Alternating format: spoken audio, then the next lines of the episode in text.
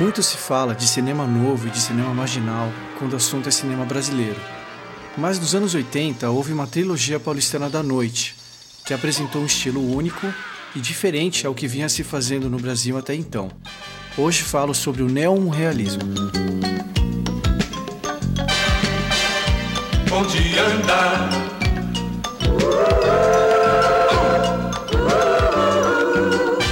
Panorama histórico do cinema brasileiro abrange desde filmes realizados da maneira clássica, como os da Vera Cruz, Chanchadas e boa parte do que ainda hoje é lançado comercialmente, até linhas mais preocupadas com a originalidade e a autenticidade.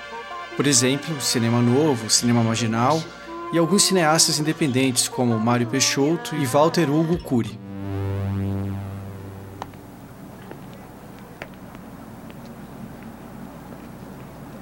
Shirley, não me mata!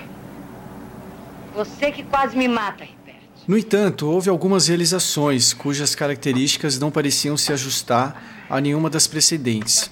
Notável em três filmes realizados na cidade de São Paulo durante a segunda metade dos anos 80. Mas é só isso. Oh, pintou um presente. O primeiro, Cidade Oculta, dirigido por Chico Botelho em 86. Mercadoria de primeira, viu, Shirley? Anjos da Noite, filmado em 87, com roteiro e direção de Wilson Barros, e A Dama do Cine Xangai, escrito e dirigido por Guilherme de Almeida Prado em 88. Não conta, não conta, não conta. Eu prefiro só ficar imaginando as tuas aventuras. Você é uma garota super maneira, viu, Shirley? Conhecidos como a trilogia paulistana da noite, esses filmes apresentavam uma composição audiovisual e narrativa que diverge vigorosamente do que se fez no Brasil, pelo menos até o final da década de 70. Destaco três características. A primeira é o irrealismo, como se os filmes renunciassem tanto à verossimilhança do cinema clássico, isto é, a preocupação com parecer real, quanto ao realismo.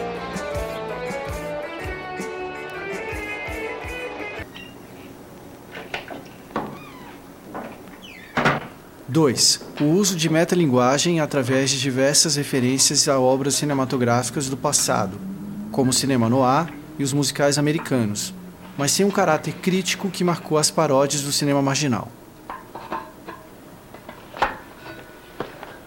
3. O uso de simulacro como abdicação ao real, isto é, através de uso de imagens vazias no lugar da realidade para extirpar da história um horizonte definido. Agora a gente não tá mais na boate. A trilogia do neon-realismo brasileiro é uma tendência estilística pouco examinada a fundo na cinematografia brasileira, em especial porque anos depois, quando já proliferavam filmes que não mais se ajustavam às categorias entre clássico e moderno, a crítica voltou as costas a eles, preferindo ignorá-los.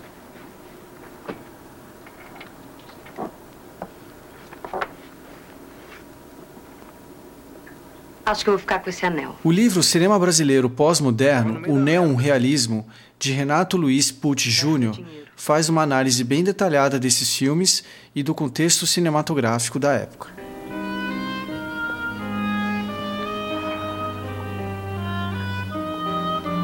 Numa dessas análises, Pucci Jr. explica a gritante diferença de produção entre o cinema marginal e a trilogia paulistana. De um lado, filmes realizados em precaríssimas condições, sob pressão da ditadura militar que recrudesceu a partir do final de 1968 com o AI-5 e instituiu pesada censura. De outro, obras que, além de realizadas sob regime democrático e de baixo orçamento, ao menos primavam por aproveitar os recursos disponíveis para produzir imagens limpas e fascinantes, bem distantes do que se fez no cinema marginal, que tinha outros atrativos. Nossas ruas eram frias, como os homens desses dias. Bom, e de onde vem esse termo neon-realismo? Primeiro, porque se trata de uma ironia ao termo neorrealismo, vanguarda italiana que pretendia colocar na tela o registro da vida das pessoas no momento atual, contemporânea produção. Então vem comigo. Para o motel, não. Clarinha, eu quero você. Mas no motel não. Segundo porque há na trilogia destaque ao neon, uma variante estilística não conceitualmente pós-moderna, que até hoje não tem uma explicação plausível por sua predileção. Quer dizer, a alternância entre naturalismo clássico e não convencional pode ocorrer sem a mais característica marca visual desta trilogia, que é o neon. Passar a noite inteira com você. Eu também queria. Então, Mas não no motel. O neon-realismo, assim como outras variantes do cinema pós-moderno, possui sempre algo dos estilos rivais. Não os devora, como na antropofagia modernista, mas também não se limita a replicar. Mas e ele? não, só vai chegar lá pelas quatro, cinco horas da manhã.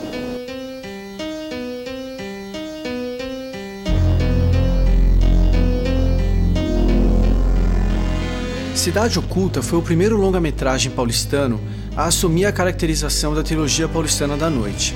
A duplicidade estrutural, ambiguidade, o artificialismo, o destaque ao neon, a cidade de São Paulo deslumbrante, a predominância de cenas noturnas, a luminosidade contrastada, o não engajamento político e a oscilação entre cinema de autor e cinema de público. A trama de 1 hora e 20 minutos é caracterizada pela descentralização dos protagonistas, por meio de inserts, que são utilizados no longa com um efeito dispersivo em relação ao eixo narrativo baseado nos personagens. De tempos em tempos surgem planos da cidade, do metrô, que não se conectam nem com a cena anterior, nem com a posterior. Diz aí, ratão, qual é dessa vez? A ausência de densidade psicológica dos personagens é visível. Japa é amigo, Ratão é mau caráter, Shirley, papel de Carla Camurati, é independente sex, Anjo, que é o protagonista, cujo papel é de Arrigo Barnabé, é inocente e irascível, e assim por diante. Já estou com muito apetite. São personagens estritamente planos, cuja matriz parece ser oriunda de HQs, local por excelência onde as caracterizações são simplistas. Agora abre o bico. Quem tem bico é pato e quem tem focinho é rato. Há também um certo caráter de simulacro nas cenas em que Shirley joga em um local indeterminado uma máquina que lhe parece dar visão do que acontece em espaços distantes. Nem mesmo o final do filme se esclarece o que seria essa máquina de tarô. Vou ver o que dá pra fazer. Vai ver, Ai, Eu não fiz nada, porra! Eu não fiz nada! Anjos da Noite é o segundo filme da trilogia. Obra complexa, bem mais do que Cidade Oculta, e por isso mesmo permite aprofundar o conhecimento acerca do pós-modernismo no cinema brasileiro. E vocês? Tem que olhar pra cara de imbecil! O enredo não tem propriamente uma história, e sim muitas. Passivos! Através de uma composição com múltiplos fios narrativos e uso de ambiguidades que tornam insolúveis os pontos da narrativa, a história apresenta em 1 hora e 50 minutos um panorama da vida noturna de São Paulo, com tipos nada convencionais e quase sempre perdidos. Miseráveis! Hipócritas!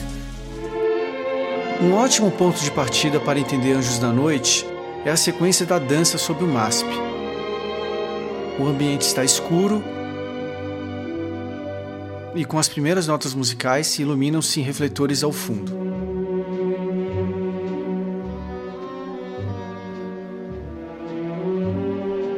No primeiro plano, há um tablado sobre o qual aparece Ted, o garoto de programa interpretado por Guilherme Leme, vindo da direita, ainda abatido e com mãos para trás. Uma nova fonte de luz se acende iluminando suas costas. Ele para com as pernas em posição instável. Marta Brum, estrela de teatro e TV em franca decadência, papel de Marília Pera, surge também pela direita e toma posição à sua frente. Começam a dançar. Está rompido o naturalismo que pautara a cena anterior. O casal estava num lugar quase deserto, à noite, em plena cidade de São Paulo. Como podem refletores se acender para mostrá-los dançando? Quem poderia esperar um tablado de dança num lugar como aquele? Ted e Marta escutam a música, tanto que dançam em seu ritmo. Mas de onde partiriam os sons, tão altos que parece haver uma orquestra ao lado dos personagens? Dada a dificuldade de concatenar a cena com o que vinha sendo visto, parece que outro filme começou, e de gênero diferente do que caracterizava Anjos da Noite até então.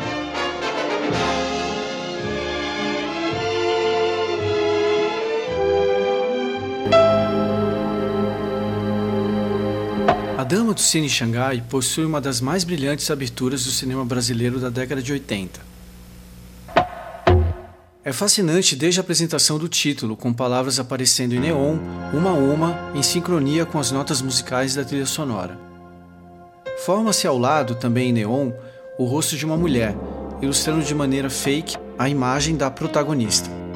A tela fica escura, em transição para a sequência inicial. Escutam-se notas de saxofone em tonalidade romântica, naquela que será a música tema do filme. Segue-se uma voz over masculina. Quando o calor deixa tudo imóvel e você, pensando em escapar da realidade, resolve ir ao cinema. Nem tanto pelo filme, mas pelo prazer de passar duas horas sentindo um ar gelado correndo pelo seu corpo. Mas você chega na bilheteria para comprar o ingresso e vê escrito em letras miúdas: ar condicionado em reformas. Aí você já está ali. Não tem nada para fazer. Resolve entrar. Descreve-se verbalmente a chegada do personagem ao cinema, enquanto surge na tela um homem com sobretudo e chapéu de aba mole ao estilo antigo, a acender a lâmpada numa residência. Pode-se perceber que as imagens enunciam outra narração, paralela àquela introduzida pela voice-over. Tudo pronto? Perfeito. Eu já tenho um álibi. Posso saber qual é? É mais seguro que você não saiba de nada. Não foi o combinado. Pouco adiante, ao se visualizar o que fora descrito com palavras, três níveis diegéticos caminharão juntos. Tá em tempo de desistir? Não. O primeiro é a voz-over de Lucas, protagonista interpretado por Antônio Fagundes, que, de algum tempo e local indefinidos, narra o que lhe aconteceu. Brace. Não vejo a hora de ter você só pra mim. O segundo é a história de Lucas, que é visto ir ao cinema e lá assediar a desconhecida que está a algumas cadeiras ao lado. O filme já passara da metade e a história não parecia fácil de entender. E o terceiro é o homem com sobretudo e chapéu, papel de José Maia, que conversa com uma mulher a respeito do assassinato do marido dela, que ambos estão tramando. O melhor na ocasião era tentar me concentrar na tela. Não é difícil entender que a história que transcorre no terceiro nível é a história do filme que Lucas assiste no segundo nível, que é no cinema. Basta perceber os ruídos na plateia, em que Lucas se acomoda quando escuta os diálogos do casal prestes a cometer o crime. Sabe a primeira coisa que eu vou fazer? Tomar um porre de champanhe. Por sua sofisticação, a primeira sequência de A Dama do Cine Xangai tem merecido estudos detalhados em trabalhos acadêmicos, como é o caso do livro já citado aqui e escrito por Renato Luiz Pucci Jr. Conseguiu o revólver? Consegui. Como nos demais títulos da trilogia paulistana, há em A Dama do Cine Xangai elementos de metalinguagem, o filme dentro do filme e de cultura midiática, a narração baseada no cinema clássico, em especial do noir. Mais um segundo a perder. Não se preocupe, tudo foi planejado nos mínimos detalhes. Nesse instante, seu marido deve estar dando o último gole no seu martini e pedindo a conta. As cenas dos filmes que você ouviu neste episódio você também pode assistir no nosso Twitter, salvafilmes com dois L's. Se quiser receber o conteúdo do nosso podcast por e-mail, acesse o nosso site salva.com com dois L's e se inscreva na nossa newsletter. Toda segunda-feira enviamos dicas audiovisuais e preparamos uma lista de quatro filmes para você assistir. Até a semana que vem. Tchau!